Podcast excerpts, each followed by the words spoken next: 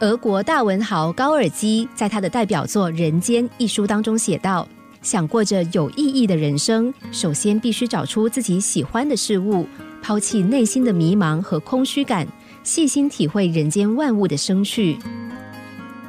英国作家罗斯金则认为，兴趣是一种修养。只要你告诉我你喜欢什么，我就可以告诉你你是怎样的人。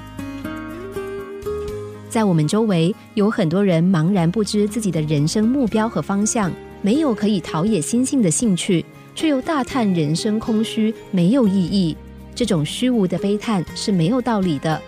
有这么一首诗写道：“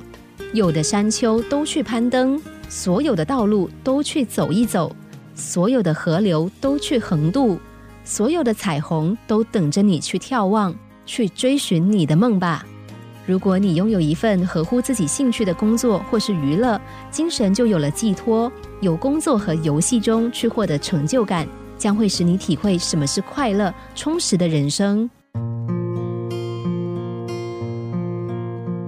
英国前首相丘吉尔非常喜欢绘画，作品在画坛里也有相当高的评价。他在《我与绘画的缘分》一书中说：“